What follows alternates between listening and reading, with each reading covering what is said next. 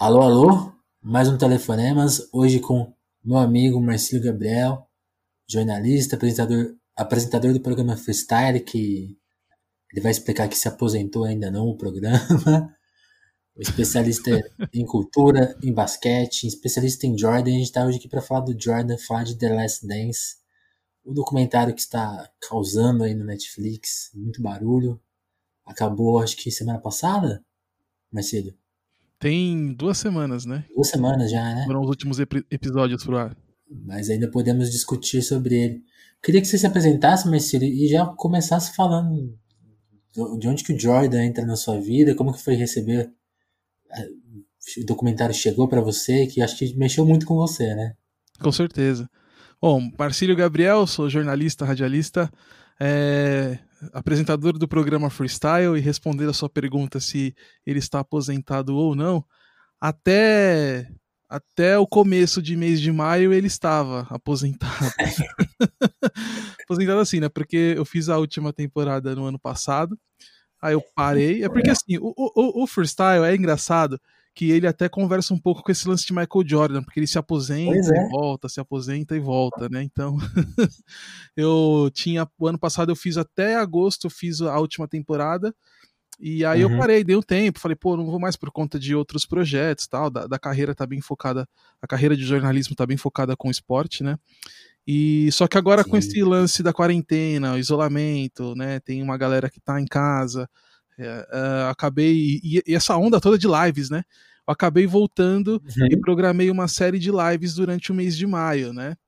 Uh, só que, pô, as lives foram muito legais, assim, né? De entrevistar os artistas e tal, né? A semana passada, que foi a última, a última semana do mês de maio, eu fiz a semana inteira, com lives todos os dias, né? Só que o resultado Uau. foi legal e, tipo, a galera curtiu. E aí eu falei, ah, vou estender para junho, né? Só que junho eu vou fazer uma por semana. Esse lance de fazer todos os dias não, não dá. Então, é, o programa Freestyle, ele saiu da aposentadoria. Agora ele tá nativa com as lives, porque a live é feita no perfil do Instagram do programa, fica lá no IGTV, como todo mundo conhece esse processo. Aí eu, tipo, coisa de três, quatro dias depois eu coloco no canal do programa, né? Pra quem uhum. quer ver lá. Então, tá de volta. Voltou da aposentadoria, mas é durante esse mês de junho. Maio, junho. Aí julho eu já não sei, talvez se aposente de novo. legal, legal. É bom falar, antes você tava. Você tá como que tá o lance da ESPN? Você ainda tá cobrindo basquete lá? Como que foi?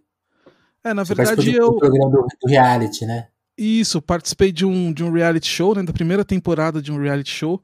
É, eu, eu não era um dos concorrentes, e sim um dos jurados, né? Que na verdade, sim. assim, a ESPN fez um reality show onde ela iria escolher um novo comentarista de, de esportes americanos, né? No caso das ligas norte-americanas, né? Que é a NFL, futebol americano, NBA, basquete, a NHL, que é o hockey, né?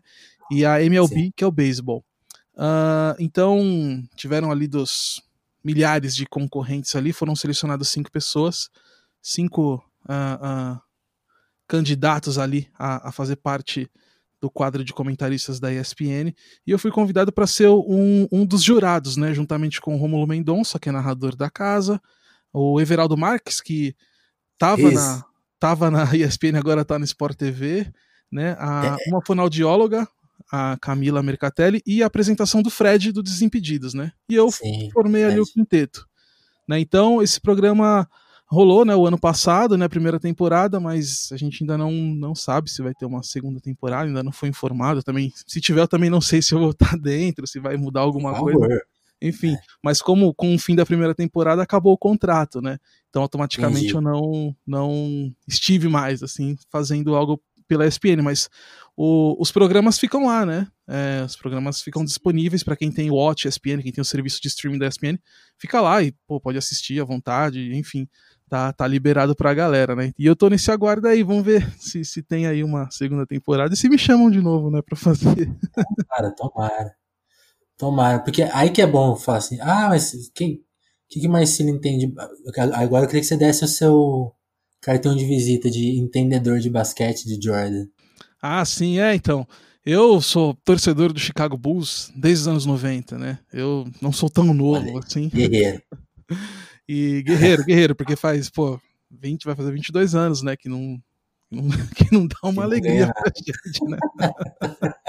Teve ali uma fase ali com Derrick Rose ali, né? No, no, no, fim da década passada, com o começo dessa década, mas foi só um. Foi só para deixar a gente um pouquinho esperançoso que poderia acontecer alguma coisa, mas não aconteceu nada. Uh, mas assim, eu é. acompanho desde os anos 90, né, muito influenciado pelo meu pai, que sempre foi muito conectado com esportes, né, e, na, e na, uhum. na, no fim da década de 80 e começo da década de 90 ali, é, o basquete ele era transmitido em TV aberta, né, para o Brasil, né, através da Bandeirantes, é. Luciano do Vale, Álvaro José, né, era o famoso basquete de sexta-feira na Band, né, então eu lembro que meu pai sempre é, comentava, eu, eu, eu, sou de 85, então eu não peguei essa, essa fase final dos 80, né, com aquele time Showtime do Lakers e os Bad Boys do Detroit Pistons, e o começo dos 90 com o primeiro uh, tricampeonato do Chicago Bulls. Eu não, não lembro disso, que eu era realmente muito novo, mas a partir ali de uh, 94 e 95, já, você, você, pô, 10, 11 anos de idade, você já começa a ver, entender bastante coisa. Uh, e meu pai assistia direto essa, é, é basquete, o tênis também, né? Eu, eu, gosto muito de tênis justamente por também ser um esporte que meu pai assistia muito e era transmitido em TV aberta, na antiga Rede Manchete, uh, época de Guga, Meligene, enfim. E aí eu comecei a entender e ver, e tipo, Chicago Bulls era o time da moda, então eu posso me considerar um modinha do basquete, porque na época eu fui atrás do time da moda, que estava ganhando tudo, que tinha o maior atleta uh, uh, do esporte no mundo, é. né? Era o Michael Jordan. Né? Eu, eu, lembro que eu ganhei um boné da minha mãe de Chicago Bulls, que tem o touro, sabe? E ali eu você tinha. Você tinha esse boné clássico dos. Esse e o do Charlotte Hornets, né? Que era da Belinha, é. né? clássicos dos anos 90, né? E aí começou assim, né? A paixão por gostar e ver aquele time campeão, aquela febre, Michael Jordan. Aí, por consequência, também já veio o Space Jam, uh, que também fez a cabeça de, de muitos jovens ali naquela época, né? Então tudo isso culminou. E aí, uh, com os títulos seguidos, o segundo tripit, né? Do, a gente chama de tripit, que são os três títulos seguidos. O segundo tricampeonato do Chicago Bulls, e aí já, já um ah. pouquinho já entendendo mais, um pouquinho maior. Foi quando pegou de vez mesmo, e desde então comecei a fazer parte aí da, da Bulls Nation, né? Que eles chamam, que são os torcedores do Chicago Bulls. E até hoje eu torço e tenho esperança de ter de voltar a ter um pouquinho de felicidade com esse time, né? Mas é engraçado que assim, é publicamente é, é mais recente assim que eu, que eu, que eu venho mostrando uh, o meu gosto por basquete, né? Porque na questão mesmo por conta de trabalho de eu ter levado a carreira mais para o lado musical e sempre trabalhar ter trabalhado com, com rádio com, com TV mais para o lado da música uh, uhum. nunca consegui direcionar isso, né, a questão do esporte para mostrar publicamente, né, dos meus gostos, o né, é, questão do futebol, né, porque, pô, corintiano, né, meu, e sempre fui a estádio, agora ultimamente deu uma parada, mas eu sempre fui a estádio, a estádio mostrava camisa, essas coisas, né, viajava, era de torcida organizada, ia atrás do time para tudo quanto é canto, né, então o futebol conseguia ainda, a galera ainda via, pô, o Marcinão é corintiano, mas o, o basquete mesmo é mais recente, aí coisa de umas cinco temporadas que eu comecei a, a mostrar esse amor publicamente e, consequentemente, com coleção de camisas. E aí já vi essa oportunidade de, de trabalhar, uh, de fazer esse trabalho na ESPN. Enfim, hoje a galera já, já procura para trocar ideia, dar entrevista, enfim, né? Você acaba virando uma, uma referência, né? Então essa, essa é a caminhada sim, sim. aí com, com, com basquete. Sim, é, eu, eu gostei disso que você falou, né? Porque é uma paixão que já que existia, né? Porque uma coleção de camisas como a sua não se faz da noite pro dia, né? Mas é uma Sim. coisa que então você realmente colocou em a público recentemente, né? Legal isso. Sim, sim. Então vamos, vamos entrar no tópico da Last Dance, então. Como que. Você já estava sabendo que o documentário ia rolar? Quando, quando, quando você comece, começou a assistir, como que foi o, aquele primeiro impacto assim, de ver o Jordan.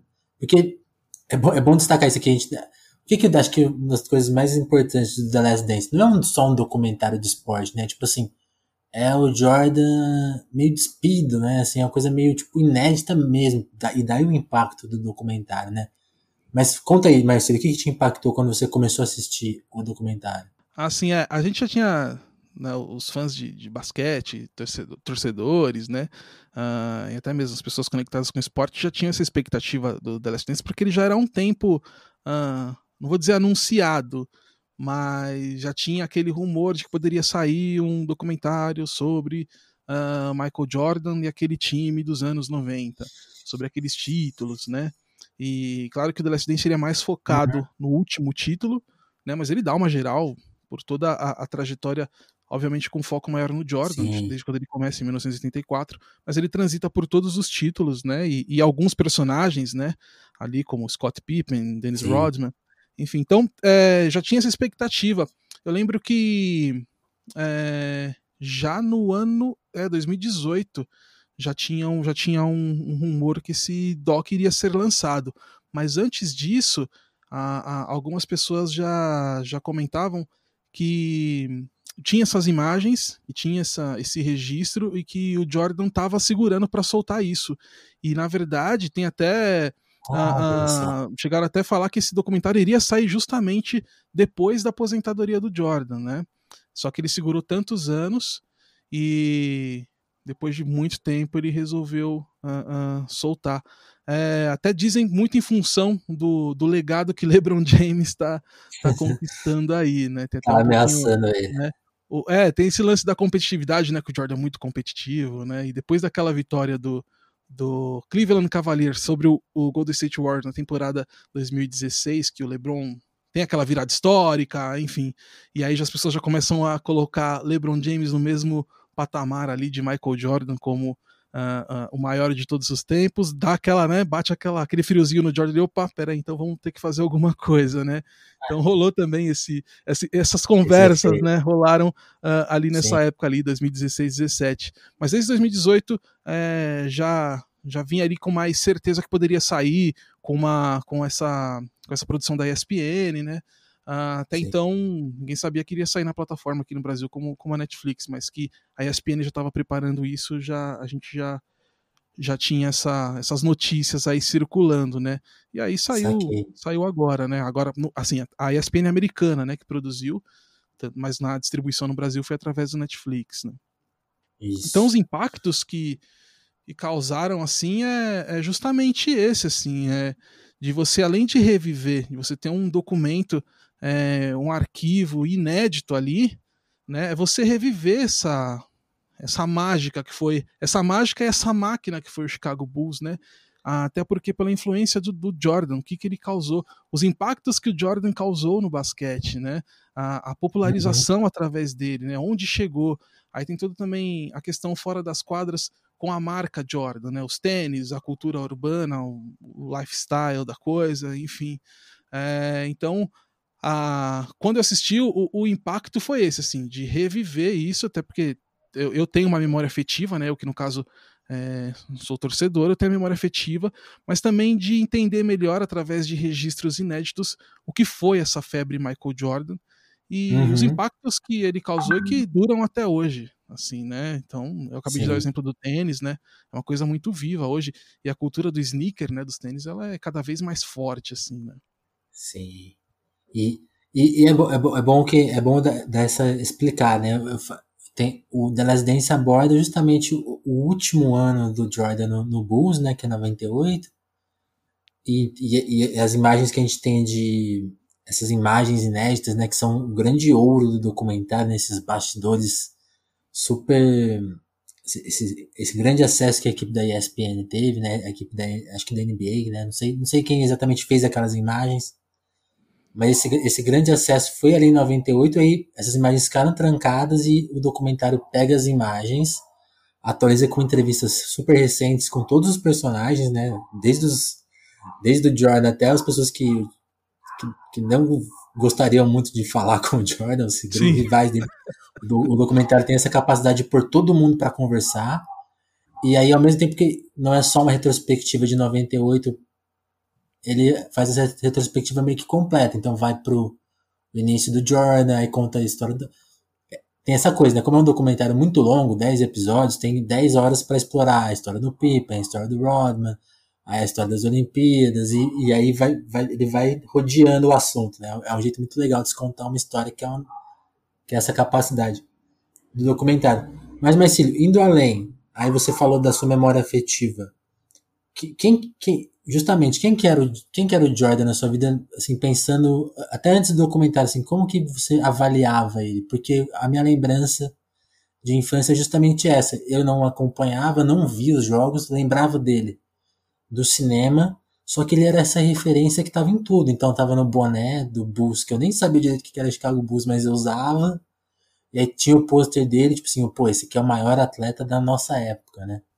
Ele tinha essa figura que estava em tudo, tudo, tudo, tudo, toda a publicidade, era uma era ele era o, o cara, né? Como que era isso na sua vida, na, na época?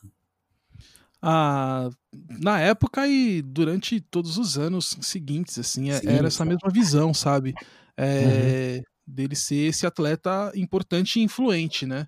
É, é na questão esportiva, na questão cultural também, né? Como eu disse, né? O, Jordan ele se tornou também uma marca. Ele saiu das quadras, se aposentou, ele se tornou uma marca. É, e isso perpetuou durante os anos e ganhou força e criou outros estilos dentro dessa cultura uh, urbana ligada ao esporte. Né? Eu dei o exemplo do, da, da, da, cultura dos sneakers, né? que mais está cada vez mais forte. Tem a questão também de roupas, né? a própria Air Jordan, a, a Air Jordan, né? que é uma, como posso dizer ali, não vou, como posso dizer, não, pode dizer, não sei se o termo é esse, uma, uma, uma, uma hum. filiada ali, uma enfim, uma, uma, uma parte ali. Fala. É. Sub, é, é, subsidiária, é, né? Isso, da, essa da palavra Nike. que eu não consigo falar. é, como ela está atrelada à Nike, né? A, a marca Air Jordan foi até pro, pro futebol. Tipo, o Neymar, que é o maior jogador brasileiro, o melhor jogador brasileiro hoje, joga num time que tem o logo ali, o fornecedor esportivo ali é, é o Jordan, entendeu? Então ultrapassou essas barreiras, né?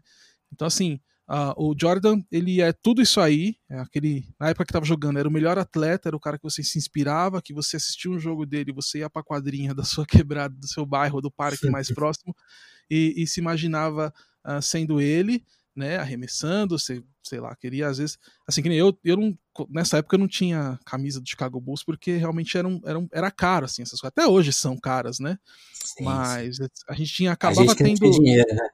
Exatamente. pra gente que não tinha, né? Então, é, então você acabava usando camisetas com a marca, né? Você não tinha uma camisa oficial, mas tinha uma camiseta, um boné, né? Como, como eu citei, né? Porque ele causava esse impacto. Tudo que, você, tudo que o Jordan fazia, você queria fazer também e você queria ser o Jordan. Então você colocava um boné, você falava, pô, é um boné do Chicago Bulls do Michael Jordan. Então esse, esse uhum. era, era o impacto, né? Foi o impacto, né? E o mais legal, assim, trazendo isso pra série, é, é porque que, que, assim, o Jordan ele mexeu totalmente, né? Não vou dizer que mexeu totalmente. Ele teve participação na edição, né? Isso é, é bem, bem nítido assim. Mas por outro lado, ele também teve uma certa coragem de se expor, como você tinha comentado ali. É, obviamente que tem, tem muita coisa ali que eu acho que ele deve ter sim. É, falar, isso aqui acho que a gente não pode explorar tanto, assim, porque um cara não ia, uh, do jeito que ele se expôs, ele também não ia querer, de repente, uh, colocar algum fato que poderia queimar o manchar dele, a né? imagem né? dele. Porque muita coisa uh, colocou o Michael à, à prova, assim, de ser o maior jogador. Muita gente até eu vi, assim, lendo comentários, assim, até de pessoas envolvidas com o esporte, falando, pô, eu esperava isso do Michael Jordan. Ele, para mim, já não é aquele cara que eu achava que era. Então rolou muito disso, né? Teve a questão mesmo, principalmente da, da, do fato dele não se posicionar, de ser um cara mais omisso em relação à, à, à parte social, a questão dos direitos civis dos negros, que nos anos 90, assim, estava muito em alta, foi um, uma década muito violenta para o povo preto, e ele era um cara é, totalmente por decisão própria, omisso, assim. Ele não queria se posicionar, uhum. né? E claro que, tipo, a gente sabia, assim, que o Jordan não era aquele cara ativista, né? Mas da forma que foi colocado ali, é, mostrou que parecia que ele era um cara que, tipo, ah, não quero saber disso, sabe? Isso acho que, de certa forma, é, decepcionou algumas pessoas. A questão de como ele se comportava como líder. Uh, fazer, praticando bullying com, com os colegas, uh, brigando, Sim. indo para vias de fato. No caso, teve o episódio do Steve Kerr, ele confessa que o, eles saíram na mão, no braço. Né? Então você vê o Jordan daquele tamanho, o Steve Kerr baixinho, né? que hoje é o, é o técnico do Golden State Warriors.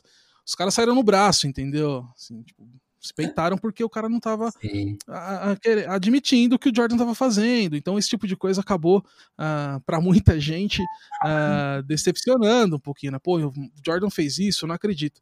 Mas por outro lado, acredito que tenha, tenha muito mais coisas. Tem um livro chamado The hum. Jordan Rules, que, né, que são as regras de Jordan, né, que conta muito mais, muito mais passagens ali sombrias e tensas uh, do Michael ah, Jordan é, enquanto líder da, da, da, franquia. É um livro que, que é, ele não tem versão em português, né? Eu tenho esse livro, ele não tem versão em português, mas uhum. você, você acha para comprar na Amazon e tal. Então quem, quem aí consegue dar uma em inglês, vale a pena, vale a pena comprar, não é um livro caro né? Ou mesmo quem, mesmo Sim. quem não, não sabe inglês, dá uma arriscada.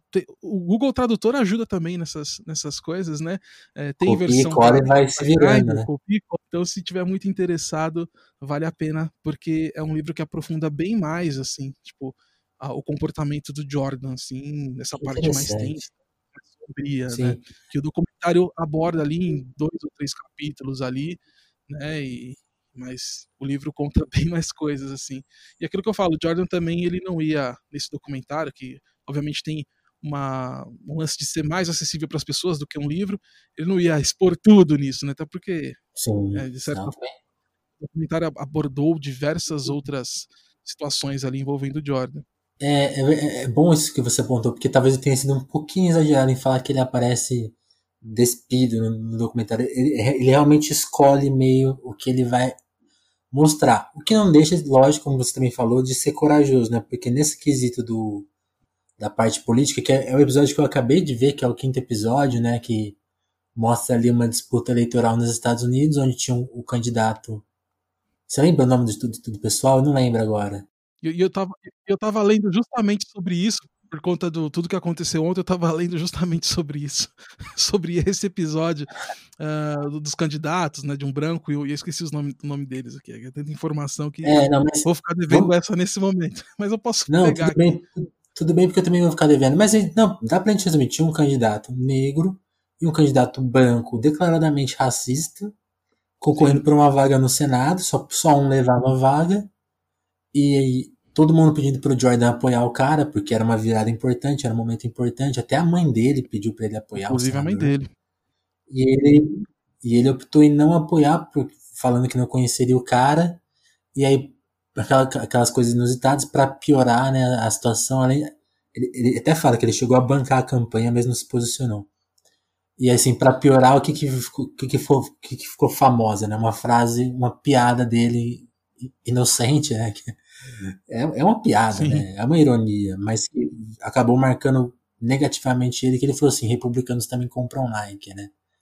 Então, assim, não me posiciono porque eu vendo e não, então eu não posso prejudicar os negócios. Viro, vi, e aí aquela coisa, né? A cobrança em cima de um cara como o Jordan. Até, até o Barack Obama fala isso no, no documentário, né? A, a, a cobrança em personagens como nós nos Estados é sempre dobrada. E a gente sabe que a gente geralmente é, é, dá, dá, mais certo, entre aspas, né? Quando a gente não é muito radical, né? Quando a gente não se posiciona. Sim. E, o Jordan ele foi corajoso. Aí, ah, desculpa, desculpa, continua. Não, não é que tá. É, é, que eu queria te trazer esse questionamento, porque hoje tem muito esse debate e eu fico pensando, tá, o Jordan não se posicionou, mas o quanto isso é direito dele e o quanto só ele existir naquela posição já é a mensagem, sabe? Aí eu uhum. queria saber assim, o que você pensa dessa questão. É, o, o, o Jordan foi, foi sim corajoso em, em colocar, é, é principalmente essa questão do posicionamento, né? Porque, uhum. como eu disse, muita gente uh, ficou decepcionada mesmo, muita gente é. não sabia, porque ele era o maior atleta de, de, qualquer modalidade esportiva. Ali nos anos 90 era o Jordan, assim. Ô, Marcelo, mas um cara... Mas eu posso só te cortar um, para deixar mais um, um detalhe para quem ainda não viu o documentário. O, o documentário bate muito forte nessa questão porque né, nesse, é, nesse episódio justamente a gente vê toda a influência cultural do Jordan. Tipo assim, o documentário deixa claro na nossa cara assim, esse cara ele elege um presidente se ele quiser. E aí é muito frustrante quando a gente vê a eleição do senador acontecendo, o, raci o, o cara racista é eleito e, e na, na, na, no discurso de vitória ele faz um comentário racista, né? de cara, assim, de bate-pronto. O primeiro comentário que Sim. o cara faz né, é um comentário racista. E, e, tipo assim, o documentário deixa isso muito forte, né? Tipo assim, mesmo o Jordan influindo, assim, enfraquece, né? Tipo assim, mostra uma fraqueza dele mesmo, né? Ah, mas manda bala aí, desculpa que eu te cortei, só queria lembrar não, dessa não, é isso mesmo. É exatamente isso. Uh, até porque eu falo que ele foi corajoso justamente, assim, né? Porque quebrou um pouco desse, desse encanto, né? Hoje, né? Porque muita gente uhum. não sabia dessas coisas. Só que, é, é, por outro lado, mostrou também que foi até uma atitude mais ousada na questão de se expor, porque mostra também que ele não é aquele super-herói que, que recebe tiro e não acontece nada, sabe? É, é, um ser humano também, né? É, só que assim, ele... Isso pegou muito mal na época e pegou mais agora, tanto que trazendo para o dia de hoje, até porque o o próprio, a própria série documental ela é uma linha do tempo, né? Vamos trazer essa linha do tempo para cá. Ontem, por conta de toda essa questão que está acontecendo, é, principalmente é, em Chicago, né? Porque os protestos nos Estados Unidos é, foram além de Minnesota, de Minneapolis, estão em vários estados e várias cidades nos Estados Unidos. Em Chicago a coisa foi bruta, uh, assim, bruta no sentido de tipo porque eu sou a favor do, do, do, das manifestações, falo bruta no sentido de, tipo, muita gente ir pro arrebento mesmo. Sim, uh, sim. E, e, e, o, o Jordan se posicionou, né? Ah, que foda, Talvez, não vi isso. Ele se posicionou, ele fez uma carta através do, do perfil dele, que é Jumpman23, né? Que, que é justamente por conta da, da marca. É, ele uhum. escreveu uma carta sobre os, um, as manifestações, né? e apoiando as manifestações. Que né? foda, velho. Apoiando as manifestações e dizendo mesmo, dando uma palavra a ele como um líder, uh, uh, um líder influente, uma pessoa influente, uma pessoa preta, falando também, mandando uma mensagem para as pessoas pretas. Foi muito interessante, né? É, talvez muito por conta desse reflexo também da, da, da série, de ter colocado ele como um cara omisso o tempo todo. Pois é, né? pois é. E, e, também, claro que, pô, faz. Né, ele se aposentou em 2003, a gente tá aí 17 anos aí que ele não joga. Né? Durante Sim. esse tempo a cabeça muda, o cara, né? Ele já tem uma carreira consolidada, né? Como jogador que foi e como a marca que é, né? Então talvez assim essa questão de rabo preso nem exista mais. talvez ele nem faça questão que republicanos comprem mais tênis dele, entendeu? Total. Mas ele se posicionou até porque essas manifestações comoveram o mundo, comoveram a classe artística, né, falando de, de classes influentes, e a esportiva.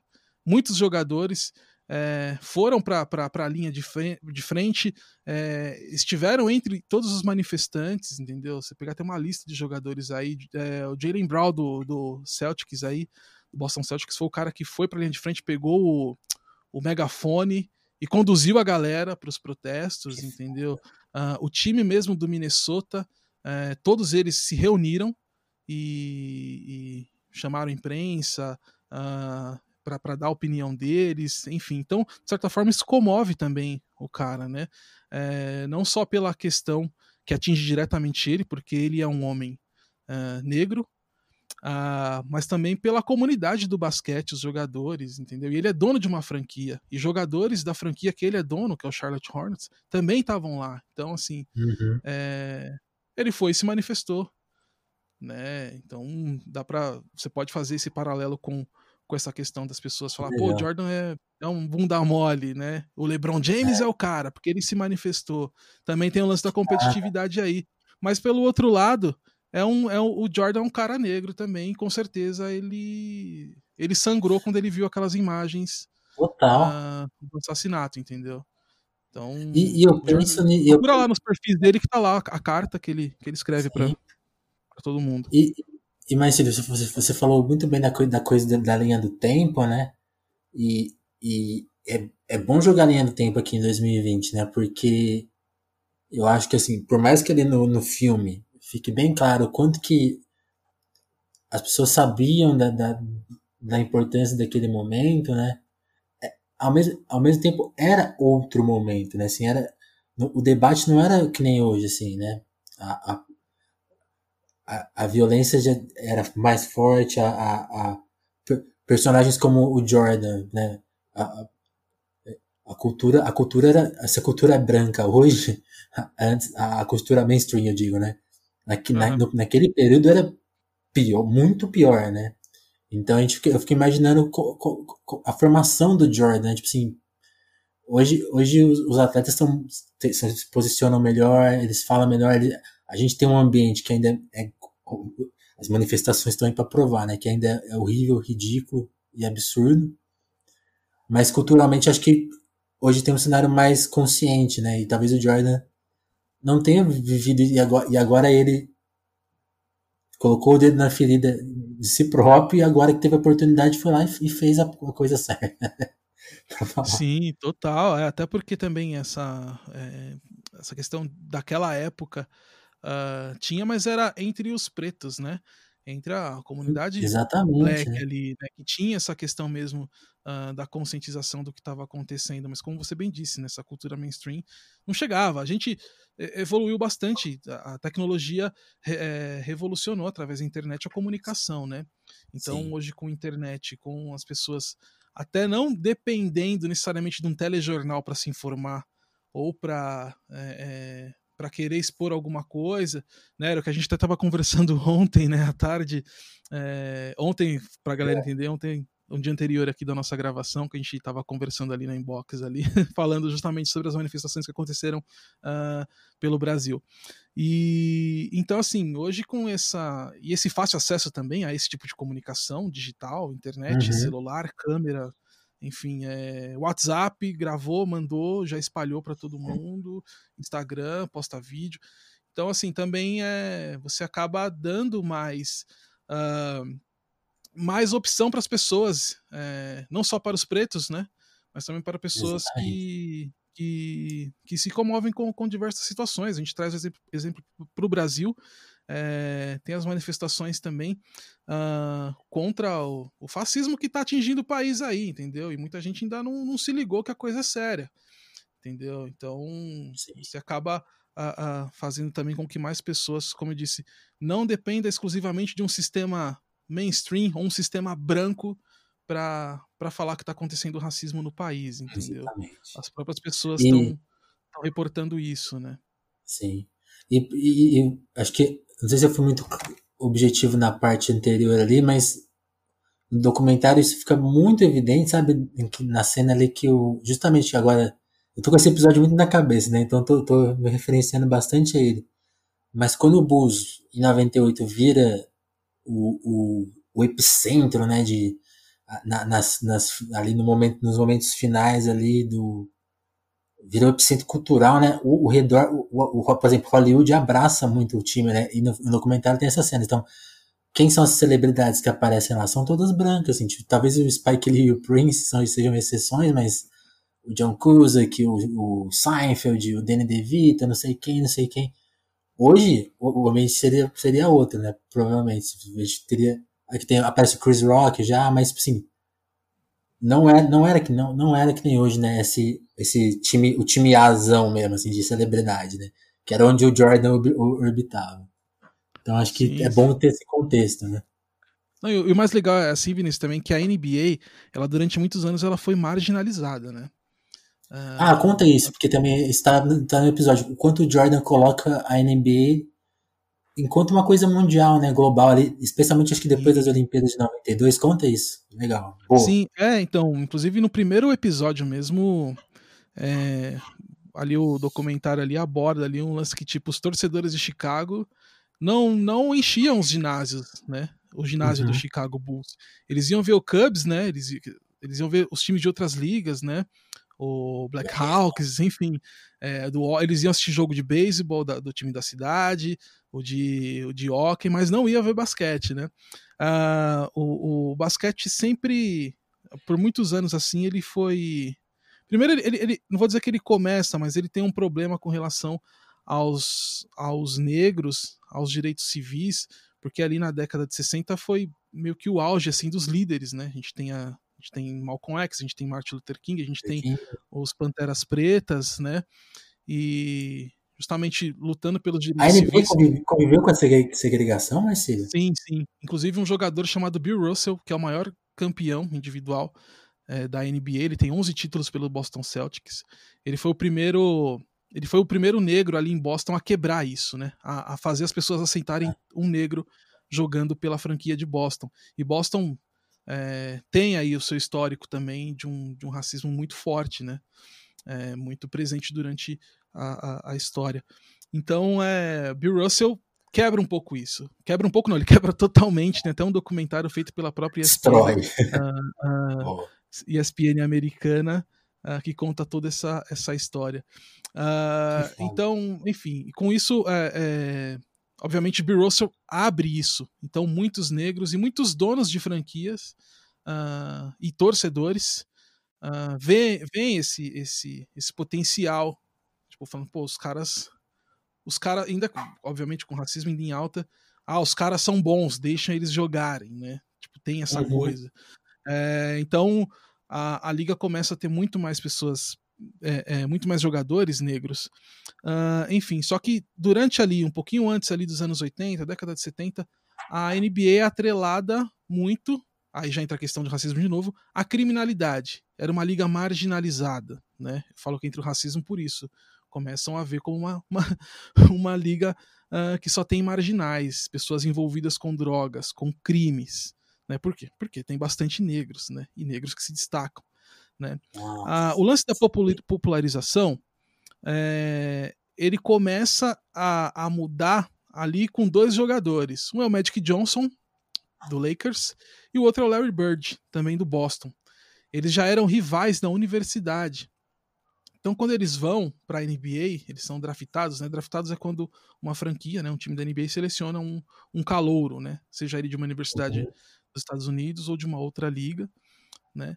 E eles começam a jogar e são rivais também na NBA, né? E pelas duas maiores franquias da NBA, da história da NBA, que é o Lakers e o Boston Celtics. Né? Então, a partir dali começa a ter uma popularização, as pessoas começam a prestar mais atenção, assim, nessa questão de ver a NBA como um, um esporte que estava evoluindo muito e evoluiu, assim, já começou a atingir é, outras esferas. E tem também um comissário que faleceu é, esse ano, inclusive, que é o David Stern. Ele vê esse potencial de evolução da liga e também começa a trazer a questão mais de investimento, de, de, de patrocínio, enfim, de visibilidade, de é, é, formas de transmitir isso para outros lugares e a liga vai crescendo. Né? Então, com esses dois jogadores aí sendo, sendo os expoentes, a NBA já dá um salto grande. Uh, mas quando chega uhum. Michael Jordan, aí já vai para outro patamar. É completamente outro patamar. Aí você pontuou o lance da, da, das Olimpíadas né, de Barcelona em 1992, que foi o Dream Team, que é o maior time, é o maior time esportivo de todos os tempos. É, eu lembro que eu cheguei a ver, eu é, cheguei a ver no Twitter mesmo alguns comentaristas esportivos, né, que, que eu sigo, que eu conheço, que são que foram companheiros, é, eles comentando sobre a questão mesmo do quem foi melhor, o time, a seleção brasileira de 82 ou o Dream Team do do, do, da seleção norte-americana e Estados Unidos de basquete. Quer dizer, fizeram essa fusão ali entre futebol e basquete para ver quem foi o melhor conjunto, né? Porque tem aí a seleção brasileira como maior time, né? E também tem é essa, essa, essa briga também com a seleção de 70 brasileira. Enfim, mas de 82 era absurdo, só não ganhou a Copa, mas né, você pegar, baixar a história, você pega aí ó, o nome dos caras que estavam jogando. Inclusive o Sócrates, né? É, era um dos é. líderes desse time. Então, uh, Sócrates, que conhecido para a galera entender, jogou no Corinthians, uh, ficou conhecido mais como jogador do Corinthians, pela democracia corintiana que aconteceu ali no início da década de, de 80, que tinha ali uma, uma oposição ao período do regime militar. Enfim, também é uma outra história aí para outro, um outro podcast. Pode me chamar se quiser também, viu, Vinícius? A gente pode ah, falar por favor, não. É que, é que eu sou fãzão do Sócrates. Esse podcast, metade, ele é gravado em Ribeirão Preto, né? Então aqui tem. Ah, o Sócrates meio que ronda nosso podcast aqui. Legal, então você tá, você tá aí na. tá aí na casa do doutor, né, meu? que legal. então tem, tem todas essas comparações, né? E é o maior, voltando, é o maior time assim esportivo de todos os tempos que reúne os principais jogadores uh, da NBA. Então isso dá um salto porque tá na Olimpíada, o maior evento esportivo do mundo, e vai para todos os países, assim, sabe? É, então tem aí também a, essa questão da influência do Jordan saindo ali daquela esfera, daquela esfera americana e, e indo para outros lugares. O primeiro episódio do Last Dance também é, mostram eles numa tour em Paris. E já ali já as primeiras cenas já mostram o impacto que o Jordan já estava causando no mundo, isso em 98, né? Já Sim. aí com, com tudo que já tinha conquistado, enfim. Né? Então é, é bem assim, a popularização da NBA ela tem a sua carga maior a, ao, ao nome Michael Jordan, tudo que o Jordan fez pela liga nesse sentido. Eu fui, fui muito longe, mano, que eu falei de democracia corintiana, fui lá nos anos 60, tranquilo. Né? A, a ideia do telefonema é justamente essa, a gente começa de um ponto imaginando uma coisa e vai para outras e, e, e, e, eu gosto muito de trazer gente que entende de falar que você pegou várias coisas que eu não, não tava nem ligado, essa coisa da, da, da NBA ser marginalizada, eu não tinha pegado essa perspectiva. É, não, é, inclusive esse lance da marginalização da liga, uhum. ele até se faz presente ali em, algum, em determinado momento na série, que é quando o pai do Jordan é, fala que ele não gostaria que o Jordan fosse jogador de basquete, justamente por isso, é. né? Porque nessa época ali, anos 70, 80, ainda tinha essa, essa questão do basquete ser marginalizado, né? E racistamente, racistamente sendo uh, colocado como coisa de marginal, como de, de, pessoas à margem, de pessoas de, de sabe, de, de, periferia, de coisa de negro, coisa de drogado, né? Totalmente um racismo escancarado. É, mas o pai do Jordan queria que ele jogasse beisebol, né? Que até então era uma liga que até hoje é uma das, das mais é, lucrativas, né? É, imponentes assim dos Estados Unidos. Uh, tanto que na primeira aposentadoria do Jordan, né, que foi ali após a temporada 93, que ele se aposenta, já com, com três títulos. Tem o assassinato do, do pai dele, né? Ele fica totalmente abalado, né? E uma forma de homenagear o pai, ele vai jogar uh, pela, pela, pela MLB, só que ele não chega a jogar pela Major League é, beisebol, ele acaba jogando num time de, vamos colocar assim, de segunda divisão para poder treinar, enfim, pegar a manha, pegar o corpo, né? Porque já muda a questão física do beisebol pro, pro basquete, né? Então ele não chegou a jogar na, na Major League, apesar de ter é, ali fechado ali com, com, com o White Sox, né? Ele vai jogar no Barons, né? Que é um, que é um, um clube ali de uma divisão inferior, né? Mas, enfim, ele fica um ano e meio nessa, também não é tão, assim, feliz, né? Não tem muito sucesso e acaba voltando pro, pro basquete. Mas tinha esse lance, sim, do pai dele não queria que a imagem dele como atleta fosse de um jogador de beisebol e não de basquete. Você vê como afeta, né, cara? Essa questão pois mesmo é. afetou até a família, até o tipo, pai do Jordan. Tipo, falou: não, filho, não quero que você seja comparado com como eles comparam quem joga basquete, sabe? Sim, pesado, sim. assim, pesado essa ideia. Não, não e, e, aquela, e, e aquela, aquela coisa, imagina se o Jordan tivesse ouvido o pai dele, sabe? Essas, esses detalhes. E até a gente vai, agora a gente, pra, pra falar um pouquinho de outras perspectivas e até da coisa esportiva, como que você encara essa questão, Marcílio? Porque você falou bem, o Jordan ganha três títulos da NBA seguidos, e vale a gente mencionar aqui, né, que só o fato de ganhar um título seguido na NBA é uma coisa de para poucos, né? Três, menos ainda. E, e aí tem isso, né? Tem essa ironia, assim, ele, ele abandona o esporte no auge. Até no documentário os caras falam muito isso, né? A partir de 92 eles sentem que o Jordan começou a jogar outro jogo, né? Porque a, a, tem isso, né? O, o, ele chega na NBA nos, nos, anos 80 ali, perde alguns títulos, né? Ele não chega arrasando, né? Ele perde muito antes de começar a ganhar. Uhum. E tem muito isso, né? Tipo assim, o, ele teria virado um campeão quando ele aprende a deixar de ser o astro e vira um, um cara coletivo, né? Sim, sim. E que impulsiona ele como astro, justamente. E aí tem essa coisa, assim, em 92, 93 ali, ele já tava, tipo, um cara assim, cara, esse, tô em outro patamar mesmo, assim, eu, faço o que eu quero, viro o jogo na hora que eu quero. Assim, que, é, que é até uma coisa que o, documentário brinca um pouco, né? Porque assim, tipo assim, ó, esse cara aqui ele fazia o que ele queria em quadra, mas a vida dele era dura, tá? Não era. Ele não era seguro de si que ele era um herói, né? Tem toda essa questão. E aí quando ele sai de, de quadra, né, nesse momento, assim, tipo, a gente começa a pensar, oh, esse cara podia ter feito, sei lá, nove títulos seguidos, oito títulos seguidos. Você pensa um pouco nessa, nessa coisa, porque aí ele volta e ganha três seguidos de novo. Sim, sim. É uma coisa eu penso, absurda. Eu penso sim, e eu acho que no nível que tava, uh, o Bulls poderia sim ganhar. As duas temporadas que o Jordan ficou fora, o Bulls poderia ser campeão, né? Como também poderia ser campeão na temporada 98, 99, porque a intenção do Jordan era continuar, mas o Jerry Krause, que era o, o, o general manager do Chicago Bulls, ele não queria o Phil Jackson treinando mais o time porque ele queria uma reformulação. E o Jordan falou: "Eu não jogo sem o Phil Jackson, que é o técnico, e eu não vou fazer parte de renovação nenhuma, de reformulação nenhuma sem o Phil Jackson". Então, ele meio que se aposenta ali em 98 sem querer, ele não queria, ele queria porque ele sabia que tinha condição de ganhar mais um título. Então seriam sete títulos. Se ele não se aposenta, vamos supor que essas duas temporadas que ele, que ele jogasse e o Bulls, do jeito que estava, fosse campeão, seriam, coloca aí na conta, nove títulos, praticamente a todos os anos da década, da, da década é, o Bulls ser campeão, assim, né? Assim, aumentaria muito mais a história. Mas vamos falar agora de jogo jogado. Tem uma é. galera aí que é mais, mais cabeçuda, mais nerd ali do basquete, né? que geralmente quando eu troco ideia sobre isso, sobre justamente sobre esse período que o Jordan ficou afastado ali uh, na temporada uh, de 94, 95, que o Houston Rockets, que foi o, o time que ganhou os dois títulos nesses dois anos, é, ele poderia fazer frente sim para o Chicago Bulls por conta de um jogador que até hoje é considerado o maior jogador da história do Houston Rockets, que é o Hakim Olajuwon, que é um pivosaço, né, Hall da Fama, tá na lista de muitos especialistas como um dos 10 maiores jogadores da história da NBA, para muitos o maior pivô de toda a história da NBA. Uh, enfim, tem essas discussões aí de, de, melhor, de posição e tal. Sempre tem, né? Uhum. A NBA tem muito jogador histórico que dá, um grande debate sobre isso.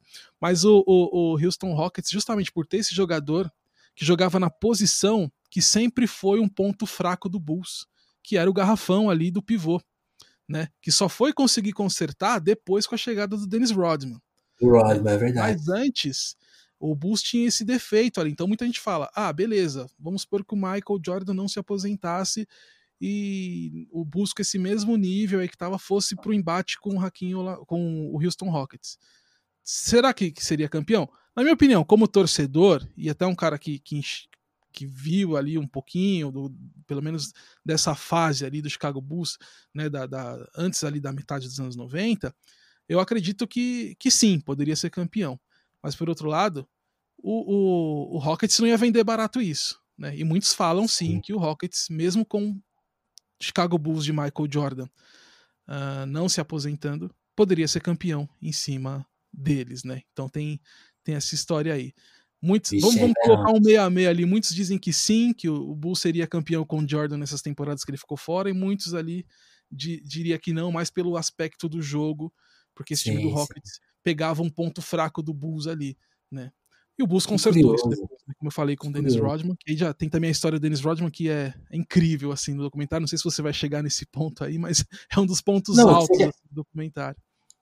Eu acho legal isso, porque o documentário ele é tão cativante, cara, que você fica meio. Não sei se você sentiu isso, assim, tipo assim, no episódio do Pippen, eu senti um pouco mais que o Pippen ele é um pouco, é um pouco mais quietão, né? Então, assim, até fiquei curioso pela história dele, mas eu fiquei assim, ah, legal, saquei, saquei qual é dele. Agora, no episódio do Rodman, eu falei assim, abre e começa outra série, por causa que a história do, do Rodman é muito... E eu nem sabia de saber, tipo assim, eu sempre associei muito, para você ver como são as coisas, né, essa memória de infância. Para mim, o time do Bulls é meio que uma coisa só, então é o Rodman, o Pippen, para mim sempre existiu aquilo ali.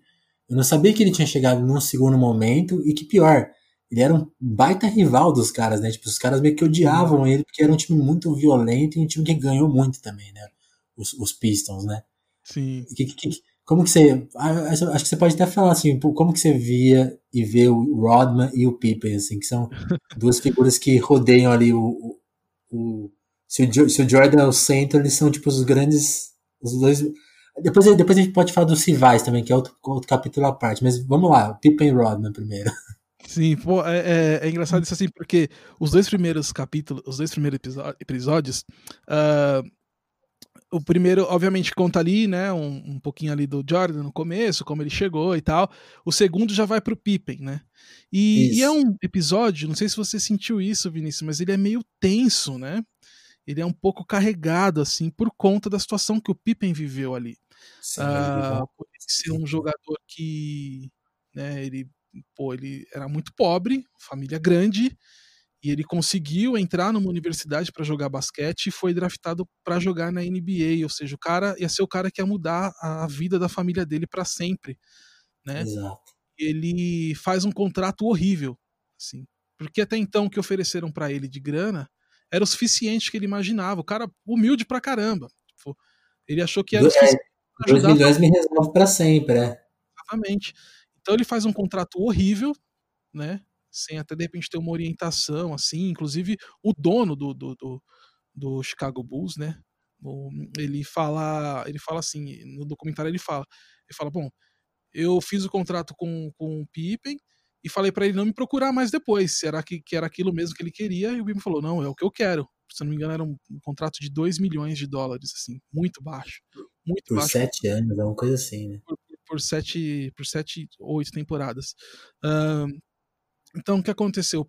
É, com isso, o Pippen uh, acabou, acabou mostrando. Uh, o, o episódio acabou mostrando um pouco dessa história do Pippen e de como ele se se lascou muito com todo esse contrato, porque ele chegou a ser o segundo jogador da franquia, apenas atrás do Michael Jordan, o segundo jogador mais importante e o sexto em salário. E, e o salário dele, de todos os jogadores da NBA, estava na posição de 122, assim. Tipo, ou seja, 121 caras na NBA, e se eu não me engano ali, pelo menos uns 100 ali eram inferior a ele, ou minimamente ali os outros eram é, próximos ali do que ele jogava, mas não melhores, uh, ganhavam mais que ele e tinham contratos absurdos. E, né? e sem dúvida estavam em posição de destaque inferior, né? Exatamente, exatamente, tem esse ponto também. Tipo, quem é esse cara que tá ganhando bem mais que eu, assim? Isso bate, é. tipo, o cara, o cara ficou maluco, né? E é foda porque isso conta um pouco do esporte, né? Como o esporte é uma coisa complicada. Porque por, a gente pensa, por que, que isso não aconteceu com o Jordan? Eu acho que ele era tão fora da curva que ele sempre foi meio que bem assessorado, né? Assim, desde a universidade ele, ele já era acompanhado. Tanto que uma coisa linda do documentário é que, assim, tem registro de quase tudo da, da fase pré-NBA dele. Então tem os jogos filmados. Ele, ele foi super, tipo assim, esse cara vai ser especial. Uma figura como o Pippen, que é, tipo assim, que surpreende, né? Que é, ele fica famoso já na segunda etapa do, do game, né? Do jogo. Como o, a coisa é injusta, né? Tipo assim, ele não teve o apoio e a própria diretoria do Bulls vendo aquilo ali, tipo assim, ó, a gente tá sendo injusto. Nunca cedeu, né? Nunca, tipo, voltou atrás. Não, contrato é contrato. Daqui sete anos você resolve. Exatamente. E é o que acontece na última temporada, né? Que ele, aí ele se rebela de vez. E ele fala, a temporada, ele se machuca, né? No fim da temporada anterior, que o Bulls é campeão. E aí eu, ele tem a indicação para poder. Ele se machuca e, e, a, e, os médicos indicaram: faz agora que você vai, né? Que acabou a temporada e você não, não vai jogar, não vai, enfim, faz a cirurgia agora que você fica de boa, você curte suas férias, mas beleza. É, e aí não, ele resolve fazer bem no começo da temporada seguinte, né? Então ele desfalca o time do Bulls durante muitos jogos, mas com uma intenção, uma forma de protesto mesmo, né? Pelo contrato enfim, tinha o lance dos ciúmes com o Tony Kukoc também, que é o croata, né? Que chega ganhando, tipo, muito mais que ele, e, pra, e os caras são da mesma posição, sabe? O cara ficou, ficou uma fera. Então, assim, tipo, eu, eu tô usando esse exemplo do Pippen assim, falando desse caso do Pippen, porque o segundo episódio que retrata isso, ele é muito tenso, ele é muito pesado, né? E, e é um pouco Sim. até comovente pela situação toda que o jogador passou. Mas aí o terceiro episódio, ele dá uma guinada assim, ele muda completamente assim o, os ânimos assim da coisa, que é sobre Dennis Rodman. Tudo bem que tem a passagem ali do começo que mostra que o, o, o Rodman foi um cara que foi assim é, muito castigado pela vida, né? É, no começo, um cara que morou na rua. É outro cara salvo pelo basquete, né? O basquete, né, o esporte muda a vida do cara, né? Mas assim é, tem esse essa passagem da, da, da dificuldade de, de vida dele, do que ele sofreu né? A questão também de, de suicídio e tal, que também é bem pesado. Mas pô, praticamente todo o episódio é, o, é falando quem era o Dennis Rodman depois que ele vira um superstar, assim. Então, tipo, é o cara que tem um jogo hoje aqui e um jogo quarta-feira. Na terça-feira ele pega um voo e vai para Las Vegas, entendeu? Hum. Tipo, tirar uma e onda. Some. Assim, e, e, some, aí ele vai, vai, vai lutar Vale Tudo, vai participar de filme com Van Damme. Tipo, o cara é muito louco. Ele é muito louco. E é até engraçado que tem uma passagem lá que a Carmen Electra, né, participa lá com depoimento. O, o, o, o, cara lá pergunta, fala, ah, como você conheceu o Jordan? Ele, ah, eu conheci o Jordan porque eu tava no quarto é, de um motel com o Rodman, e o Jordan entrou e falou, Rodman, o jogo. E, tipo, ela foi assim que ela conheceu o Jordan, entendeu? Então, assim, tipo, é, é, muito, foi muito engraçado, assim, ver essa, essa coisa do Dennis Rodman, né, também esse lado, e trouxe uma leveza, porque o, o documentário começou muito tenso, muito pesado, né, então trouxe essa leveza do Rodman, e um, e um só para encerrar esse papo, o Rodman, um assunto que era muito legal, assim, que você comentou, né, que os caras eram rivais, realmente, o Rodman fez parte dos Bad Boys, que sempre foi a pedra no sapato do Chicago Bulls ali nos anos 80, Chicago Bulls não tinha, tinha um time muito limitado. O Jordan já despontava como um dos principais jogadores da liga, mas sempre barrava o Detroit Pistons.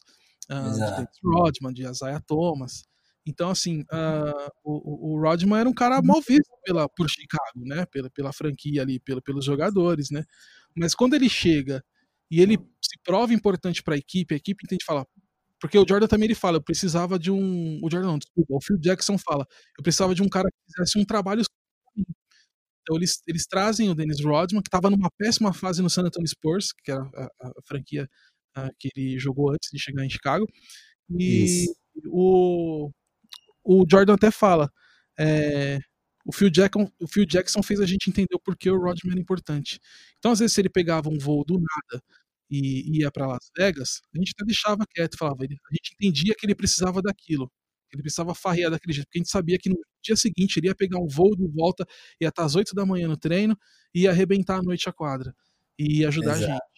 Né? Então essa passagem é muito legal, assim, né? De, os caras entenderem a necessidade do Rodman, que era um, um baita de um louco, mas que entregava dentro da, da quadra. Isso foi legal trazer esse personagem assim do Rodman para dar essa, essa leveza no documentário. Sim.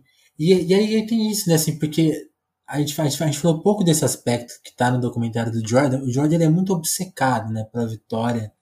E, e, ele, e ele, ele cria atritos muito fáceis. Então, tipo assim, ele cria rivalidades até que.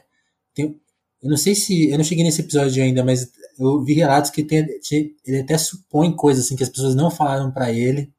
E ele tomava aquilo e aquilo virava uma rivalidade. Ele tinha muito isso.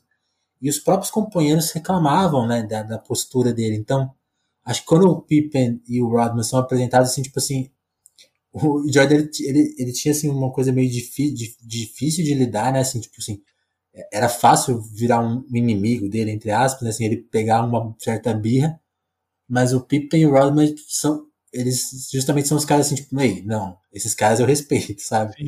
Posso até ter umas, umas briguinhas, mas, tipo assim, o Pippen eu respeito muito e o Rodman pode ser o cara mais louco do mundo, mas ele ele, ele, ele se provou para mim, né? E aí que eu acho que vale a gente entrar no campo dos rivais, né? Porque é muito curioso, curiosa a relação dele com alguns específicos. Eu queria que você mencionasse mencionasse isso e como você vê, porque a gente vê o Magic Johnson, que é parece que é um grande amigo dele, apesar de toda a rivalidade. O Bird, eu ainda não sei se mais para frente no documentário vai aparecer mais, mas aparece também como um cara de referência, mais velho, tá ali no Dream Team. Ele até zoa uma hora que o Johnson e o Bird, né, que ele fala assim, ah, os, os estadistas, né, tipo assim, os caras mais velhos, né. Sim. E, e aí são, são dois caras antigos que se equiparavam a ele, mas que ele, e que ele super lidava bem, mas aí tem o Isaiah Thomas, o, tem os caras que ele, tipo, não, não batia o santo mesmo, que ele odiava, né, e, e eu acho um barato que o Isaiah Thomas aparece no documentário e fala abertamente sobre coisas tipo assim, eu fiquei fora das Olimpíadas por causa. E aí a, a documentário até ajuda a desmistificar um pouco, né? Tipo assim, não era só o Jordan que, que, odiava ele, meio que todo mundo odiava ele, né? Sim, Mas eu queria que você falasse um pouco dessa, da relação do Jordan com as outras estrelas, porque a minha amiga Ana Clara até falou isso quando a gente mencionou, falou do, do Last Dance no, no, outro podcast que a gente tem aqui no, no feed do Telefonemas, que é o Speak Easy, ela falou assim, o Jordan não fez só o nome dele na NBA, ele fez o nome dele na NBA numa era de ouro da NBA, né? Tipo assim, tinha outros caras ali que fariam. Se, se o Jordan não existisse, esses caras seriam os grandes nomes lembrados, assim, com. Em, em níveis parecidos até, né? Sim, tem uma. É, saiu uma lista, uh, hum. circulou bastante nas redes sociais, principalmente é, colocada ali pelos, pelos noticiários esportivos norte-americanos, uma lista com os jogadores que são Hall da Fama e que não ganharam títulos por conta do Jordan, que foram aposentados pelo Jordan, entendeu? E tem, pô, uma lista que vai de Raj Miller, a Patrick Ewing, Charles Barkley, sabe? Tipo assim, os caras monstruosos, né? Mas é, você falou, você falou de um lance muito legal que acho que vale a pena a gente destacar, que é justamente Magic Johnson e Larry Bird, a forma que eles aparecem nesse documentário. Eles não aparecem como rivais, né? Até porque o, o o, Magic Johnson foi ser rival do Jordan no último ano do próprio Magic Johnson ali, né? Que ele, antes dele se aposentar por conta da que ele tinha contraído o vírus do HIV e tal. É, que foi ali na temporada, né, no 91, do primeiro título do Bulls, que o Chicago jogou contra uh, o Lakers, né? Então, é, tem esse lance da amizade dos dois, sim. É, o Larry Bird acabou não sendo, né? Teve ali alguns embates com, com o Boston Celtics, né? É, principalmente porque são da mesma, da mesma conferência mas não, não chegou a ser um grande rival, assim como outros ali nos anos 90. Mas esses dois aparecem num momento em que, justamente onde o Jordan está falando de competitividade, né? Porque eles aparecem como referência para o Jordan, que o Jordan é, ele fala a todo momento que esse cara é competitivo, a série mostra isso, e ele sempre falava: eu quero estar tá no patamar desses dois caras, eu quero ser campe, campeão como esses caras foram campeões. Né? Apesar do Jordan ter, ter assim, na minha humilde e singela opinião, e acredito que é de muitos, ter ultrapassado esses caras. Mas ele Total. viu os dois como referência, e os dois aparecem no documentário justamente para falar isso, assim, para falar sobre essa relação. O Larry Bird, acho que até hoje joga golfe com o Michael Jordan, eles jogaram golfe até no Space Jam juntos, né? Então, gente tinha essa relação aí uh, uh, mais, vamos dizer assim, mais fraterna, né? E não e não tão de, de ódio com outros é, rivais. E os outros uh, realmente foram, foram ali aposentados e não ganharam títulos por conta do Jordan, uns até ressentidos até hoje, caso do Cal Malone do Utah Jazz, que aparece ali nos dois últimos uh, títulos do Chicago Bulls, né? Ele não quis participar do documentário. O John Stockton, que era o companheiro do Cal Malone no Utah Jazz, o, eu, eu, eu, vi que o, o, diretor da, da série ele conseguiu no último dia antes de, de fechar as gravações. O Stockton, o Stockton, beleza, eu vou falar. Mas o Cal Malone não falou, não quis. Né? Até que saiu uhum. esses dias uma entrevista com o Malone detonando, falou, não, tipo, não detonando, mas desmerecendo o Michael Jordan. Falando, nunca joguei contra o Michael Jordan, eu sempre joguei contra o Chicago Bulls. né? Tipo, com aquela dor ainda. Né? Mas tem, pô, tem, muito, tem muito rival assim que fala na série, né? Um deles é o, é o próprio Patrick Ewing, que era um grande rival do Jordan lá na, na, na universidade, né? Eles fizeram o final da NCAA, né? Uh, contra, né? Os dois times da, das universidades de cada um, eles já eram rivais ali, né? E o, o, Jordan, o Patrick Ewing jogou pelo Knicks, né? É um dos ídolos do New York Knicks. E o Chicago Bulls ganhou final de conferência contra o New York Knicks, teve um embate. Tem aquela clássica enterrada do Pippen na cabeça do Patrick Ewing, que ele passa por cima do Patrick Ewing, né? Uma imagem icônica assim da NBA, né?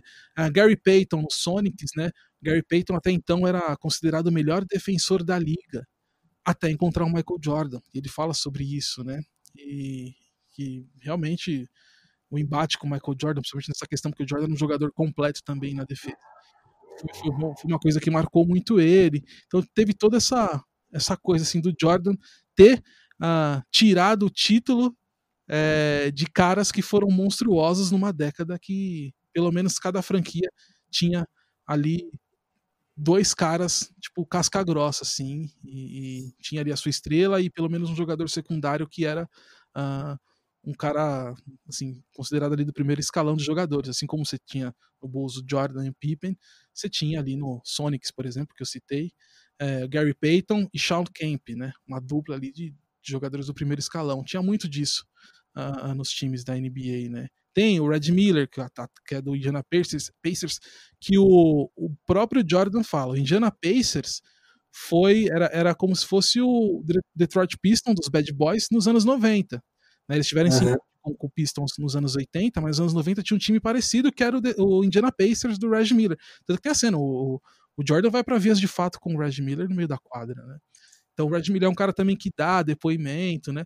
Mas de todos esses rivais, um que me chama muito a atenção é um do próprio Bulls, que foi campeão ali nos três primeiros anos, nos três primeiros no primeiro tricampeonato, que é o Horace Grant, que era ali é. o, o, o, jogador titular ali do Bulls, né? E depois ele sai, ele vai para Orlando Magic. Inclusive, Orlando Magic é, elimina o Bulls na volta do Jordan, quando ele volta, que ele pega um finalzinho da temporada ali, de, de, de 95, de 94, 95. E ah. o Grant tá no Orlando Magic, que elimina, que até o lance da camisa 45, não sei se você ouviu falar sobre essa história, porque o. o como eu não peguei essa história. Ele, o Chicago Bulls aposentou a camisa 23. Então o Jordan, quando ele volta, ele tem que jogar com outra camisa. Aí ele vai jogar com a, com a 45 que é o número que ele usou no beisebol, era o número que ele usava em outras oportunidades antes do 23. E aí, quando no jogo decisivo, o Jordan perde uma bola para um jogador, que é o Nick Anderson, que ele rouba a bola do Jordan de uma maneira muito feia. O Jordan cai, todo atrapalhado no chão, porque ele está visivelmente fora de forma. Faz a sexta e o Orlando Magic elimina o Bulls. Aí, numa entrevista, o, o Anderson fala: É, eu consegui tomar a bola porque eu não vi, eu, eu, eu, eu desconheço um camisa 45. Michael Jordan, ele só, só conhece o Michael Jordan com a, o número 23. 45 ah. era um jogador qualquer. Aí ele vai atiça o Jordan, né? Tanto que depois tem a história que o Jordan se prepara exclusivamente para aquela temporada da, da 95-96, que é um que é considerado o maior time da história daquele ano, que tem as 72 vitórias e 10 derrotas apenas. Enfim, aquilo mexeu com o Jordan. O Horace Grant, que foi campeão com o Bulls, ele estava nesse time, né? E o Horace Grant foi acusado, até a série explica ali, de ser um, um cara que, que caguetou muita coisa do Jordan, entendeu? É, tanto que depois que terminou, que a série foi divulgada completamente, muitos jogadores não gostaram. Não sei se você chegou a ver esse tipo de notícia. Não, é. Muitos jogadores não gostaram da forma que eles foram colocados no, no, no documentário. O Horace Grant é um deles. É, vocês, pô, vocês me colocaram no documentário como um cagueta, essas coisas, né? Como uma, uma, uma persona não grata. E não foi, porque ele foi um, um, bom companheiro de time, né? Mas teve um pouquinho dessa rivalidade ali, sim, é, sim. É, depois que ele sai do Bulls pro Orlando Magic, né? Então isso é interessante porque era um ex-companheiro que virou um rival e teve toda essa coisa aí da, da imagem, como ele ficou no documentário, até o ponto do cara é, hoje em dia o cara fala, puta, eu não gostei do documentário porque vocês me colocaram como um, um cagueta aí da coisa toda. É engraçado isso. Uma, uma coisa que eu vi de reação, acho que tem uma hora, também, acho que no primeiro episódio que o Jordan fala que o, o Bulls, né, quando ele chegou, era um ambiente meio degradado, né, os jogadores consumiam drogas, tinham prostitutas, eram e que, que, e que ele tentou não se envolver com isso, né, e, e assim, eu não sei se eu Agora não tenho certeza se eu cheguei a ver isso, mas eu acho que, eu acho que talvez ele tenha irritado um pouco o pessoal daquela época. Que nem tem chance de, dar, de ter voz ali no documentário. E acho que mas eu tô falando por alto, que eu não tenho certeza agora, mas talvez tenha tido essa reação. Não, é engraçado até porque dessa turma toda aí, dessa fase aí, metade dos anos 80, do Bulls, o único que. Eu não lembro se tem outro, mas acho que, acho que é isso. O único dessa turma que dá depoimento é o Charles Oakley, que até então era um dos líderes desse time do, do Bulls. E ele era o cara que protegia o Michael Jordan, porque ele era o calor, era o menino mais novo ali, ele era meio que o amigo do Jordan, né? Então acho que para ele não teve problema, não. Apesar dele ser um, um, um dos, dos, líderes do time, acho que para ele não teve é, problema essa coisa. Talvez os outros jogadores sim, né? Tipo, quando o Jordan fala. é, caras... é, né? Porque você fala que os caras estão mexendo com pó, a família vê aquilo e fala, pera, você mexer com isso? então, acho que o Charles Oakley foi acho que o único que não pegou mal com isso, mas os outros eu acho que com certeza devem ter é, pegado mal com essa história toda aí, né? Marcílio, eu queria rapidinho passar pelo tópico que tá faltando aqui, que é o tópico Jerry Krause. Eu que não manjo nada de basquete, nunca tinha ouvido falar o nome desse cara. Qual que era a sua relação com, com esse nome? Como que você encara o papel dele tanto como um formador do ali como uma figura importantíssima para formar o time que formou, né? Uhum. Ele era um cara realmente muito briguento, né? Ele vai, ele vai buscar lá o cara da Croácia, ele vai buscar o Dennis Rodman, ele ele, ele tinha uma, uma visão meio quase obstinada em, em, em, formar o time, né? E, e a relação dele com o time em si era muito conflituosa, até por essa postura meio agressiva dele, né? De eu que mando aqui, vamos aí, quem, quem, quem não quiser tá fora. E aí é engraçado, né? Porque essa postura fez o, o Bulls sair de um time. Como você já mencionou aqui nesse episódio. Um time que ninguém dava moral pro maior time da história. E assim que ele. Como que a gente pode ler essa treta dele com o Jordan que na hora que ele não cede o pedido do Jordan, que era muito simples, mantém o técnico vencedor, não tô te pedindo nada além disso, né? Ele põe o Bulls num buraco que não saiu até hoje, né? Nunca mais ganhou nada. Sim. Como que você lê essa situação e, e lê esse personagem? É, o, o que no documentário ele é meio retratado de uma maneira meio dúbia, né? Não sei se, não sei se ele chega a ser um vilão, mas ele, sabe, ele não é um cara bonzinho também, lógico. Sim, eu acho que tem a passagem, a, a ficou mais marcado como um vilão, justamente por interromper um, um algo que poderia é, continuar fazendo história. Mas tem um momento de, de herói dele ali, né? Porque como você bem disse, assim, a questão dele ser um fato, do fato dele ser um cara visionário, trouxe também muita coisa é, importante, até para o Michael Jordan mesmo ser o jogador que é, né? A gente fala de toda essa questão de competitividade, o talento, mas também o Jordan precisava de uma base. E foi isso que o Jerry Krause fez. Vamos voltar lá. É, o, o, o, a série acaba não dando tão profundidade nesse assunto, mas é, é, algo que, que você vê bastante nos livros, assim, nos milhares de livros por aí. Uh, na década de, na metade da década de 80, como eu disse, o time do Bulls era bem limitado, né? Aí chega o Michael Jordan, um calouro que pode trazer e realmente traz ali um, um novo, um novo olhar para esse time de Chicago. Mas o Jordan, ele não consegue ganhar nenhum título quando ele chega. Ele fica ali Sim. seis temporadas, tipo, só apanhando, apanhando, e nunca tendo um time à altura dele, né?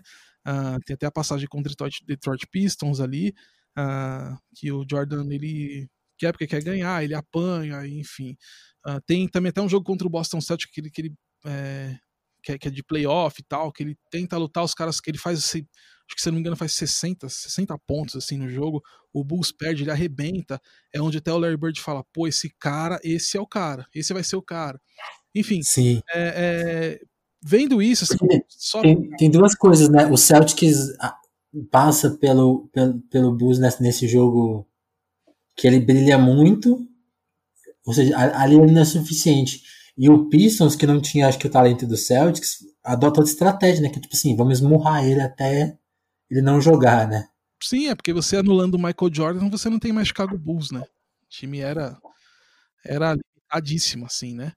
O uhum. Jerry Krause, vendo isso, é claro que tem todo o espírito competitivo do Michael que a gente tava falando aqui desde o começo da série fala o tempo todo, mas o Jerry Krause tem a mão dele ali nessa questão mesmo de tipo, beleza, você é, você é foda, você é o cara, mas você precisa de uma base. E aí ele monta um time pro, pro, pro, pro Chicago Bulls ali a partir do Jordan. O Pippen já tinha sido draftado, já estava jogador que era calor e já, já, já, já despontava ali como uma das principais peças. Então o que, que o, o, o Jerry Krause faz? Ele tira o, o Charles Zuckley do, do time, negocia o Charles Zuckley, que até então era o líder daquele time, o cara que protegia o Jordan, e ele traz o Bill Cartwright, que é o pivô, traz o Horace Grant, já tem o Pippen ali já, já, já despontando, traz o BJ Armstrong, que, é um, que era também um armador.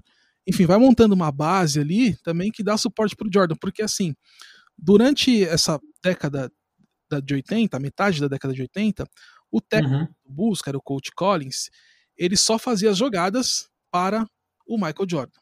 Então, qualquer estratégia de defesa em cima do Michael Jordan, da equipe adversária, dava certo, porque tudo era no Jordan, tudo era no Jordan. E o Jordan, ele se desenvolveu nos primeiros anos de liga desse jeito, tudo sou eu, tudo sou eu, tudo sou eu. Quando chega o Phil Jackson, que até então era auxiliar do coach Collins, é, o Phil Jackson já mostra um outro olhar para o Jordan. Fala, ó, você tá com esses caras agora e você vai ter que contar com eles. Então começa a, a, desenvolver estratégia e jogadas para outros jogadores. Então, tem a clássica bola do Joe Paxson, que lá na final de 93 contra o Suns, que é aquele esquema que tem a última jogada, o, o Phil Jackson arma o, o time e o adversário acha, obviamente, que a última bola vai ser do, do Jordan. Até então o Phil Jackson ele arma isso mesmo, né? mas ele consegue fazer uma estratégia onde ele deixa outros jogadores livres. E o Jordan entende isso. Então o que aconteceu? O Jordan, aí já também já vem o talento e a visão de jogo do cara, que ele imagina, tá, a jogada é minha, mas assim que eu receber, vão vir dois marcadores para mim, vão fazer uma marcação dupla. E o Paxson vai ficar de fora, vai ficar sem, sem marcação. E aí é exatamente isso que acontece. O Jordan vai para fazer a jogada e a, a, vem a marcação dupla e sobra um jogador. Esse jogador é o John Paxson, que é o melhor arremessador do perímetro do time. Coisa que, de repente, a, a defesa do adversário não se ligou. Jordan lança uhum. para ele, ele vai lá e mete uma bola de três, vira o jogo, o Chicago Bulls é campeão. Então, quer dizer, a partir dele começa a entender que ele precisa de jogadores. Steve Kerr mesmo, na, na, na temporada 96-97, tem uma bola parecida né, com isso também, né? Que aí já é a mentalidade do Jordan de ver que ele precisa uh, da equipe, né?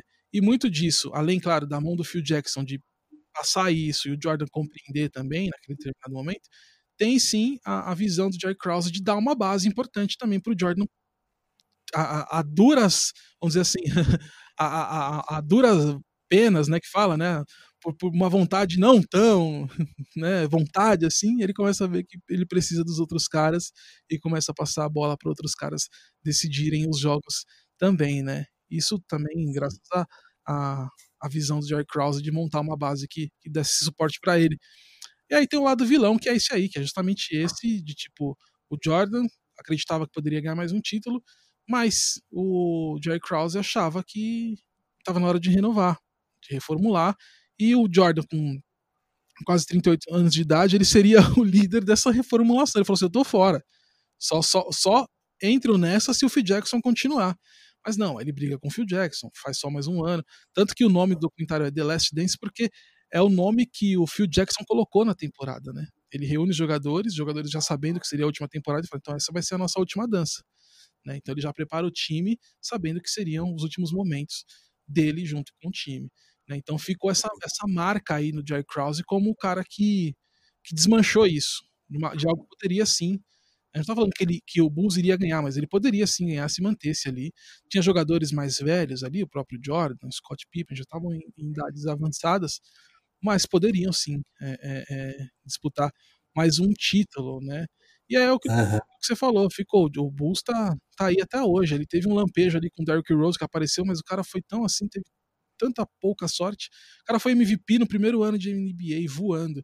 Aí tem uma lesão no joelho, depois tem lesão no, no, tornozelo, o cara não volta a ser o que é, enfim. Aí o Bulls fica nessa, né? Nessa. Nessa. Como posso dizer assim? Nessa draga. de ter péssimos resultados, péssimas campanhas, joga para o tanque, né? Que é tanque é quando um time começa a, a perder propositalmente para poder ter uma ficar em último lugar na tabela geral ali para poder pegar. Cada vez pega o, o melhor rookie do ano seguinte, né? Exatamente, né? Então é o Bulls está há alguns anos nessa, né? Então, mas eu espero agora mudou, mudou, mudaram o GM, mudou ali a direção ali o o front office ali do Bulls foi completamente mudado. Então a expectativa é que a temporada aí quando retornar, o Bulls já já faça algo melhor, pelo menos apresente algo melhor para a próxima temporada já chegar e, e ter aí é, é, objetivos mais concretos em relação a, a playoffs ou até mesmo a, a, título aí, mas vamos esperar, né? Mas o, o Jerry Krause ele passa por esse momento como herói, mas o tempo todo ele é o, ele é o vilãozão, né? Porque ele é. algo que poderia continuar, que poderia dar certo. Não, e tem uma coisa que eu fiquei imaginando assim, o... não sei se o documentário fala disso, que eu, não cheguei no episódio do Space Jam ainda, mas eu fiquei pensando, será que o Michael Jordan fez o, o vilãozão do, do Space Jam inspirado no Krause? Fiquei com isso na cabeça. Pode ser, né? Porque é bem parecido, né? Eu não tinha pensado por esse lado, mas é bem parecido, né? E, e, tem isso, dele, de seu, até, até a história do filme rouba o talento dos caras, né? Tipo, eu fiquei assim, nossa, será que ele, ele encara o dirigente de basquete como esse tipo de vilão, né? Mas eu não sei, eu fiquei com essa viagem. É o cara que manda, né? Não, aqui é meu, o time é meu, né? Enfim. É, é uma, boa, é, é uma boa perspectiva, assim, é uma boa visão aí para esse lado. Acho que dá para dá pra associar, sim, um pouco. sim. E, e aí, Marcelo, pra gente encerrar o papo, já estouramos aqui o tempo legal. Mas eu queria fazer mais uma questão que é essa que você já mencionou no episódio. Hoje, seria muito legal ver o Bulls voltando a, a, ganhar, né? Pelo símbolo do time, pela força do time. Só que hoje, eu até vi, ouvi falar isso em outros lugares e você mencionou aqui, acho bom dar uma destacada. O Jordan, ele, é do, ele, não, ele não ficou associado ao Chicago, né? Muito menos ao Chicago Bulls. Ele foi para ter o, outro, o time dele é de outra cidade, é outra marca. E qual é a perspectiva, assim? Você acha que quem, quem seria mais, pro fã do Jordan, quem seria mais legal ver voltar a brilhar? Esse time que o Jordan é dono hoje ou o Bulls? Assim, como que você encara essa questão? Ah, eu acho que pro torcedor do Chicago, e acho que até mesmo pro torcedor da NBA, é o Bulls, né? É o Bulls voltar uhum. um, um, time muito mais competitivo, né? E tá ali disputando é, final de conferência em playoff, né? Pela, pela história do, da franquia, por, por toda a história própria mesmo do, do Michael Jordan, né? Chicago Bulls ainda é, hoje é a franquia que mais vende, que, é, que, tem a marca que mais vende, né? Que mais vende roupa, acessório, enfim, é né? muito forte ainda por conta desse, desse passado glorioso, né? Então, para o fã uhum. NBA, para o torcedor, é muito mais interessante ver o Bulls de volta a, a ser um time competi competitivo e que uh, tá sempre ali nas primeiras posições, buscando título, enfim, final de conferência, né? Então, porque o Charlotte Hornets ali é um, é um time que teve ali o seu momento nos anos 90, inclusive teve até um embate com o próprio Chicago Bulls, teve uma marca forte nos anos 90, mas é um time que já mudou de nome, já mudou de cidade, a franquia já teve outro dono.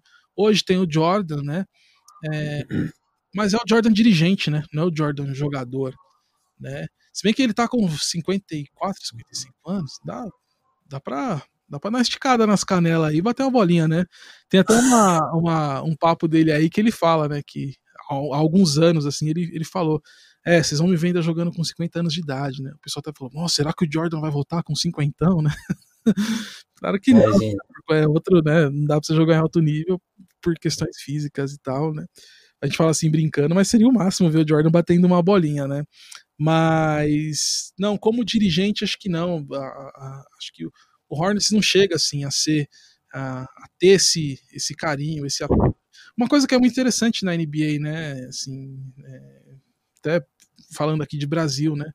Não é, é diferente do futebol, né? Que você tem, você torce só para um time, você só usa a camisa daquele time, você torce para um time que tem uma cor e você não usa a cor do adversário, nem se, sei lá, se, se você for, se é corintiano, você fala, não vou usar verde, entendeu? Em uhum. casuais. Não, não, não, rola isso, né, com, com o basquete, com a NBA. Né?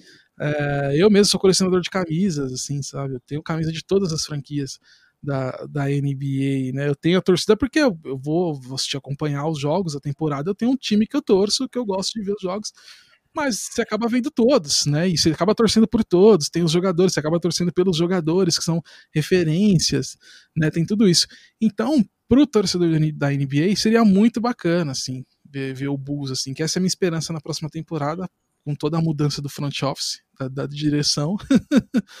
e ainda há quem diga que uh, uh, uh, Anthony Davis pode vir para Chicago, porque ele é de Chicago, ele tem um sonho de jogar no Bulls, né? Mas ele, ele tá muito bem no Lakers lá com o LeBron James, mas quem sabe um dia, né? Quem sabe. Pode ser um líder bacana aí, né? Que ele é um jogador do primeiro escalão da liga. Pode ser um cara que pode liderar o Bulls aí pro para glória novamente, né? Mas seria mais interessante sim para o torcedor da, da NBA, para o fã, ver o Bulls é, ali no topo, ali brigando ali com, com franquias mais fortes. Mas Cílio, Valeu pelo papo, muito obrigado mais uma vez. Tamo junto. Eu que agradeço aí mais uma vez por, por convidar. É o segundo programa que eu participo. A gente falou primeiro de rap, né? Agora falando isso aqui. Fala, é, falando da sua história primeiro. É, então, meu, tamo aí pra. O assunto que você achar que eu me encaixa aí, pode chamar que eu chego junto. obrigado Pô. mesmo. Valeu, Marcílio. obrigado, mano. Valeu. Um abraço.